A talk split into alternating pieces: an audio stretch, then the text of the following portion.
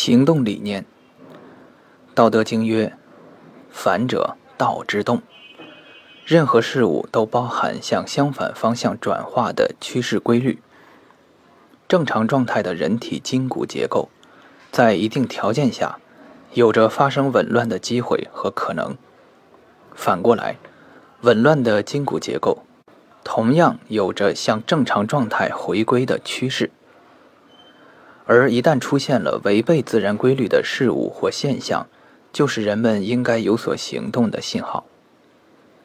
纠正、调整紊乱异常的状态，回归道之中和，意为反义之意。《素问·至真要大论》言：“热者寒之，寒者热之。”可见逆向治疗是中医学诊疗疾病的政治法则。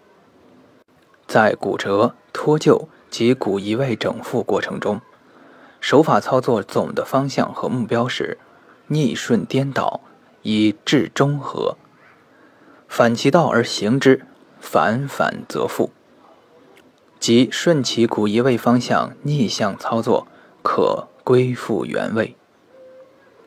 因此，反者道之动，于柔性正骨临证诊疗的具体意义。